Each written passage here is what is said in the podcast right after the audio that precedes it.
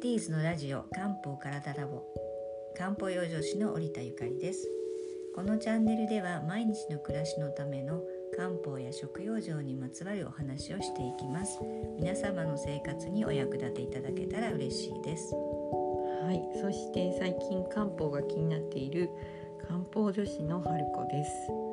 どうぞよろしくお願いします。はいお願いします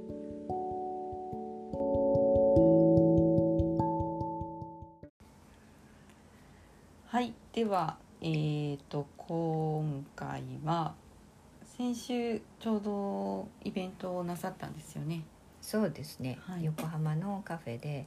薬膳茶体験教室させていただいて。はい、はい。あのーすごく住宅街の中で、はい。に西海岸というようなあの夏休みっぽい場所でのあの体験教室でとても楽しかったんですが、西海岸みたいだったんですね。そうなんですよはい、でそこでテーマがエイジングケアのための薬膳茶ということであのこのテーマにご興味持ってくださった方が何人も、はいあのご参加くださいました。はい、はいエイジングケアのための。そうまあとまるさんはそんなにエイジングはい。サインってまだあまりないのではないかと、いやいやいっぱいありますね。ありますか、はい。40代ですよね。乾パン、あそちょっとうですねした動機、はい、そうですね。筋が治りにくいとか。う。ん。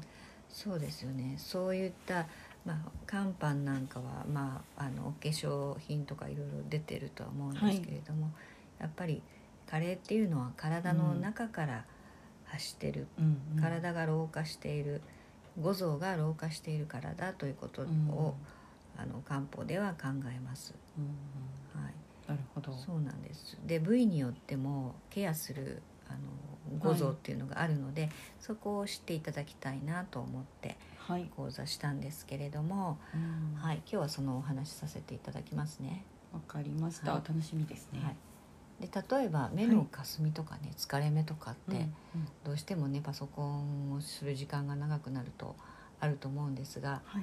それは例えば肝臓肝臓じゃない肝から来てるんですよ。うんうん。で目にいいお茶っていうのもあってはい。クコの実と菊花の組み合わせはい。というような養生茶もあるんですね。菊の花のとクコの実ってクコの実でね。、えー精熱することで目の充血を取るという意味なんですけれどもあと。私なんか気にしてるのがうん聴力なんですね。ちょっとあのうちの家系がうん。難聴にあの加齢をするとなりやすい家系で、えー40代の時にメニエル病もやりましたので、あー若。干聴力が下がってるかもしれないんですよ。うん。はいで私はあこれはもう難聴は腎を養生するっていうことが分かってるのでうん。腎に良いお茶といえば、まあ、途中茶とか代表的なんですが、はいなるほど。はい、そういうものを飲んで養生をしたりしてます。うん途中茶だったら手に入りやすいですね。そうですよね今。ドラッグストアでも売ってますよね。うんはい、でこういうどこの五臓を養生したらいいのかを知ると日々あのできることですので、うんうん。10年後20年後変わってくると思いますよ。そうですね、はい。あんまりこう若い時に10年20年先ってイメージするこう興味がなかったですけど。そうですよね。だんだんにねやっぱり、これは結構うん。ね、あの病気になる前の,、うん。あの加齢といっても未病に入りますので、うんうん。そこをケアしていただきたいなと思ってまして、はい、で一つ一つ見ていきます。はい。えー例えばシミが先ほどね肝斑って言われたけれども、シミが増えてきた方これは体の中の血がドロドロになっている可能性があります、いわゆるお血ですね、はい。はい、ちあのこういう方は血の滞りを治していただくっていうのがいいんですが、はい。まあ、肝に働きかけるのがいいんですね、なるほど。はい、肝っていうのはね前もお話ししましたけれどもあの血を血をですね血を溜めて必要な時に体のあの隅々までこう流している必要な時に供給しているというものですのではい。肝が滞るとお血になりやすくなります。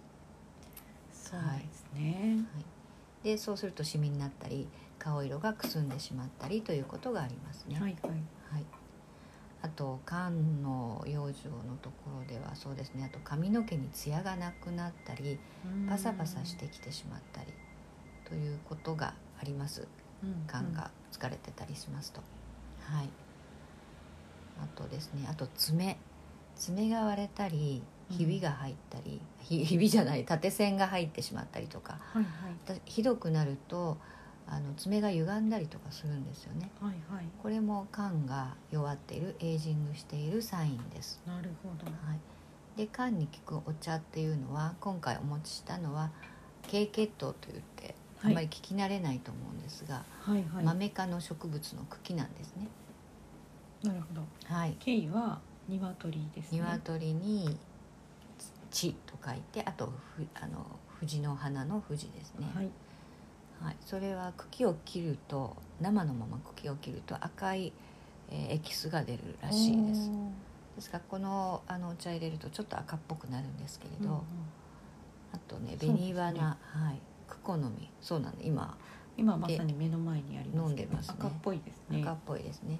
これあの紅花とかも入ってるんですけれども、味はナッツっぽい味がうん。あの決して美味しくはないですけれども。うんなんか昔木砂場で、うん、砂場で遊んだ時の香りがしまあすそうです。本当に自然な茎うん豆科の植物の茎なんですね。あと紅花とクコの実を今回は紹介したんです。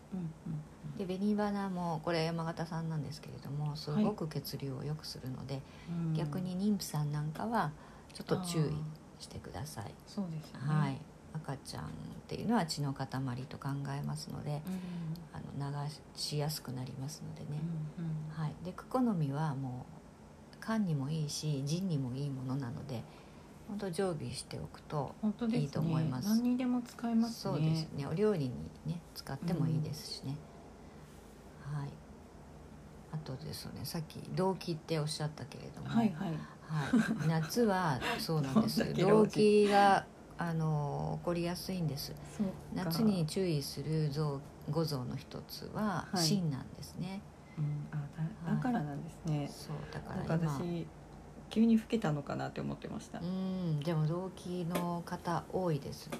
でもここで注意あのそこに気づいた方がいいですよね、うん。そうですはい、ねで心臓っていうのは五臓の中でも皇帝と言われるぐらいはい、やっぱりオーケストラの指揮者のようなうん。あの存在ですのでここが弱ると他のあの4臓ですね4臓にも影響がすぐ出ますしまずはい。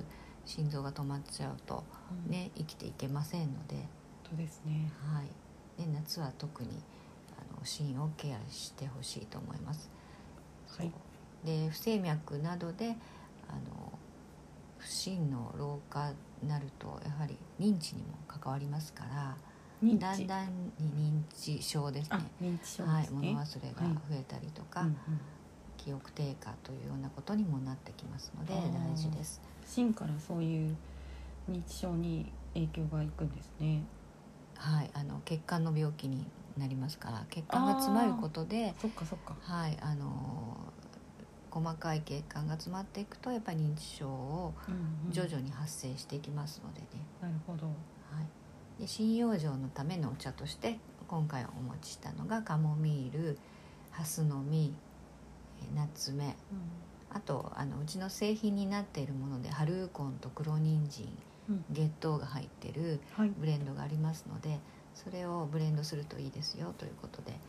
あの春ウコンは本当に心にいいですしうんうん。あの心っていうのは精神的なものにも関わってくるんですけれども、はいはい。えーね、あの血中のアドレナリンも増やすというあの研究結果もあるぐらいうん。昔からその精神病にえー使ってたあのお薬なんですね。うん。はい、そうなんですね。はい、あとですね最近何食べても太ってしまう方。はいこれはちょっと私もね気にしてるんですがあそうなんですか。どんどんあの体型がうん。変わりますよね。これはまあ仕方がないことなんですけれども、その悩みを抱えていらっしゃる方はよく聞きますね。多い多はい。いと思います、でこのかこういう方は今あの火火ですね。火。胃腸器系が衰えてる可能性があります。やっぱり若い頃はスリムだった方がど、だんだん加齢とともに体型が丸くなるっていうのは、うん、はい。まあ、普通なんですけれどもそれをあの普通と諦めないではい。あのやっぱり胃腸の働きを上げて、えー消化吸収される体にするっていうのが大事だと思います。はい、なるほどね。そう。春子さんはまだないですよね。まあもともとそんなにあの体重差が出るような体質ではないですけど、でもこれがね閉経をすると、やっぱりあの子宮の周りにお肉がついてくるしまあ、加齢とともに胃腸がどんどん弱ってきて、今まで食べていた量でもうんうん。同じ量食べてるのにどんどんお肉がついてくるっていうのはああるんですよ。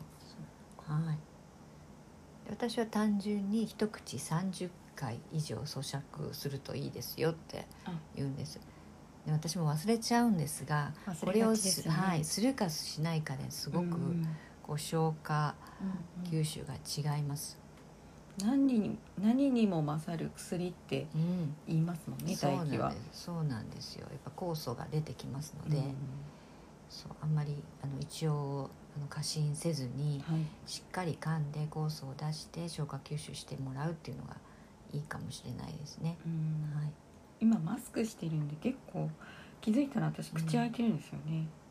あマスクの中で？そうそうそう。だから乾燥もしてるんだろうなとも思うし、そうですよね気が付くとそうなってる方ももしかしたら多いのかなとは思いますけど。でも話それますけれど歯はあのあ口はちょっとポカンとしてるぐらいの方が歯にはいいらしいですよね。噛み締めてないっていう意味でですね。あなるほど。歯はあの何かを食べる時以外はうんぶつけちゃいけないらしいです私も結構最近知ったんですなるほど。そうそれであの歯医者さんに行ってなんか最近痛いんですけれど やっぱ噛み合わせがまあもう変わってくる来てるのもあるしはい。こう自然に噛み締めてしまってるということで、んんんそうマウスピースを作りましたああよくありますよねマウスピースでそ噛まないようにって。ね。はい。まあ、じゃあ適当に閉じて、うん適度に開けて、そうですよね。はい、あと肌に弾力がなくなってきた筋筋肉がつきにくくなってきたっていう方もやっぱり胃腸の働きが落ちてるのでね、そこそからケアした方がいいです、うん。それを放っておくとやっぱりその四肢が弱ってしまってうん運動もなかなかね億劫になりでまた太ってしまうっていう悪循環に入ってしまうので,、なるほど、で今回火のためにお持ちしたお茶がレモングラスさんざしシナモンハト麦。うんうん。あそうそうハト麦と柿の葉と玄米とミントはうちの製品なんですけれども、うんこれもあのハト麦はもう絶対に、えー火にいいあの葉っぱ葉っぱじゃない穀類なのでうん。あの避難からも食べていただきたいものです。うん。はい、レモングラスってなんか意外ですね、レモングラスの胃腸の吸収を高めてくれて、うん。でこれを飲むとあの結構ガスが出るんですよ。そうなんだからもうそんなぐらい直に効いてきますね。いいですよ。あのね。ねスパイスにもよく使われるそうですね。んですけど、あのお茶としてもちょっと爽やかな感じがありますからうん。いいですよ。夏のお料理によく入ってきねますよね。大量によく入ってますもんね、そう。あなるほど。とですねそうあと肌肌トラブル。はい。肌トラブル、はい、こう多いと思うんですけれども、そうですね。帯状疱疹とかの方もああのあよくいらっしゃいますしはいはい。あとまあ大人になってからもアトピー性皮膚炎がある方とかもいらっしゃるんだけれども、はいあの皮膚と肺っていうのはつながってるんですよ。前おっしゃってましたね。それがすごいショックでしたけど、だから肺が弱い人はアトピーの方も多いし、はい。えーだから皮膚をねあのクリームでケアするだけでなく肺を鍛えるっていうのも大事なことです、うん。まあ、鍛えるといってもね寒風摩擦とかねもうなかなかできないですので、あの肺に優しい食べ物を取るとか、はい。はい、肺は白い食べ物がいいんですよちなみに、そうでしたうね、ん。大根とかそうですね。ハスとかもいいですしね。う、ん。割とウリかね、夏食べるやつも白いの多いですよね。あそうですよね。今もね、うん。あの出てますよね、はい、で今回お持ちしたのが、えーそう晩蘭根陳皮あとあれですよしそ赤じそ。はい。の乾燥したもの。ああ、はい。乾燥させたものですね。そうなんです。今旬じゃないですか。そうですね。れをね乾燥してあのお持ちしました、美味しそう、はい、で晩蘭根はあまりき聞いたことないと思うんですがこれはあの中国の方のお話ではうん。もうあの秋以降は晩蘭根毎日飲むらしいんです。なぜかというと、ウィインフルエンザに効果がある予防効果があるこれ読みはワン？晩蘭根って板のはい。反乱の乱に根ですよね、根っこですね、はい。これで反乱根。晩蘭根って言うんですよ。万乱根、はい。まあめったにねあんまりあのその辺では売ってないですけれども抗ウイルス作用があります、うん。これ何か植物の根っこなんですか？あバンランっていうでも日本にはないですよね。イメージはい。があんまりわかんないですけど、そうですよね。中国では結構スタンダードな、これには入れたかな。わかんない。そうスタンダードなものらしいです。あと陳皮はこれは雲龍、えー温州みかんの皮なんですけれども、はい。はい、本当は古ければ古いほどいいという、まあ、そういうとこから陳皮っていう名前がついたらしいんですけれども、まあ、今回お持ちしたのはあの四国産のものなのでそこまで古くはないと思うんですけどね、うん。はい、でこれは消化吸収もあの促してくれるしはい。特にあのお肉をよく食べる方とかねうん。いいです。うんなるほど。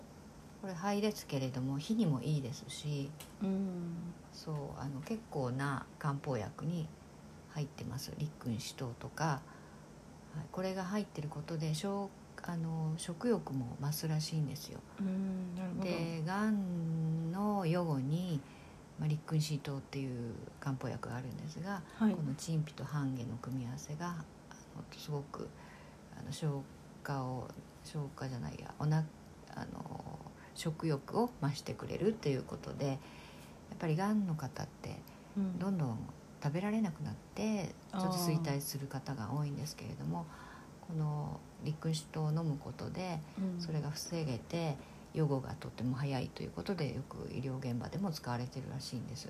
なるほど、うん。はい、でしそ用。これもよく漢方薬に入ってますけれども、はい。発汗作用もあるし、はい、消化も促してくれます。うんそう。そう。あと白髪とか薄毛。はい、うこれはね私もあのすごく気になってるところなんですけれどもあとはい。耳の聞こえとか足腰が弱くなるとかうんうん。で骨が弱くなる。うん、で骨もあの歯も骨ですので、そうですね、うん急に歯医者さんにね通い私もそうなんですけれども歯が弱くなったなっていう方いらっしゃるんじゃないかと思うんですが、うん。こういう方は腎が衰えてる可能性あるんですね。腎ですね。はいあと、ね、足腰弱って膝がつけない方も腎なので、はい、あの外科的なことだけではなくてあはい、中からケアすると良くなることもあるので、うんうん。ぜひ諦めないで、はい。はい、養生していただきたいと思うんですよね。なるほど。はい、で腎っていうのはね前もお話したけれどもはい、あの生命あの生命の源っていうぐらい大事なところで、腎がですね。そうだ、はい。ここが衰えると本当にあの老化がどんどん進みま進みますしうん。あとね不妊でお悩みの方もいらっしゃると思うんですがこれも腎に関わっていることなんですね不妊っていうのは。うんなるほど。そう。とね腎と膀胱っていうのはあと表と裏の関係なのでよく膀胱炎になられる方とかいらっしゃると思うんですがはいはい。腎のケアで大事になります。なるほど。はい、で今回お持ちしたお茶が王政っていうはい。黄色い星って書くんですが、勢力の勢ですね。そうですね。はい。そうなのちょっとなんか字だけ字だけ見るとすごいそうこれはね多いですユリ科のねそうナルコユリっていう植物の根っこなんですよ。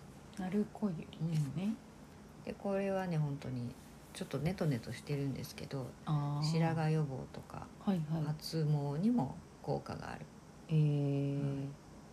そうこれとクコの実を合わせるとうん。また足腰の無力とかね頭のふらつきなんかにもいいです、なるほど。うん、あとみんな知ってるよもぎですね。うーんこれはもうねよもぎ虫とかしたことないですか？よもぎ餅虫よもぎ蒸し一回しました。あいしました。あのとにかく香りが気持ちいいですよね。あ本当に。私はしたことないんあですけど。そうなんですね。一度したいなと思ってますが。よもぎに蒸されるって気持ちいいなって思いました。あーいいですね。そうこれはもう出し越しの老化予防。あと島とか組あのあの熊とかねシミの抑制とかはい。あと月経不順の方とかうんあと生理前にねちょっと不安定になる方にもいいあいいですよ、なんかハーブの女王みたいなうん、別女性の、はい。あそうなんですか。ありますよね。女性の味方って感じですよね。本当にそうこ思いますれだけね最近よもぎ見ないんですよね。あのあよもぎ大好きなんであの道端でいつもありますよね。探してるんですけど最近少ないなああ本で当に。場所がねを選ぶんですかね。そう昔よくうん。そうですよね。どこにでもあったありましたよね。本貴重ですね。当ね。あとは先ほど言ったように途中茶は本当にジンにはい。缶缶にもいいしジンにもいいんですよ。でこれは中国では不老長寿のあのお茶と言われるぐらいうん。あの効能があるということです。うんはい、内臓脂肪とか高血圧肥満むくみ防止にもなりますのでうんお手軽にね買えますのでうんはい。ぜひあの日々飲んでいただきたい。ちょっと苦いんですけどね、はい。そうですね。はい。そうなんです。それにあのうちの製品の一葉のひらめきイチョウとはい。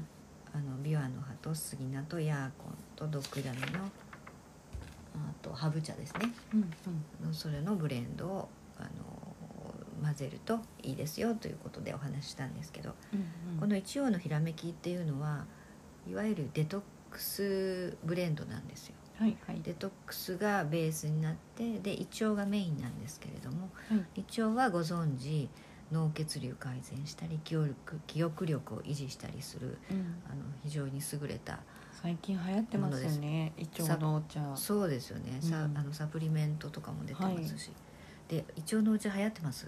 そうですね。ただこれって何でしたっけ？なんか疾患によっては飲まない方がいいあっていう。なんだったかちょっと忘れちゃったんですけど、うーん。あそれじゃあ次の時までに、そうですね。調べましょう。調べておきます。はい、海外ではもう受験生も飲むぐらい胃腸のあのエキスってあの医薬品としても普及してるんですけど割と日本はね胃腸の葉っぱもいっぱいあるのに、うん。うんそういうものが認知が遅いですよね。そうですね。だからぜひぜひあの身近な葉っぱ本当にとかハーブでね,、え1キロぐらい散歩したら手に入りそうですね、うん。イチもビワの葉も。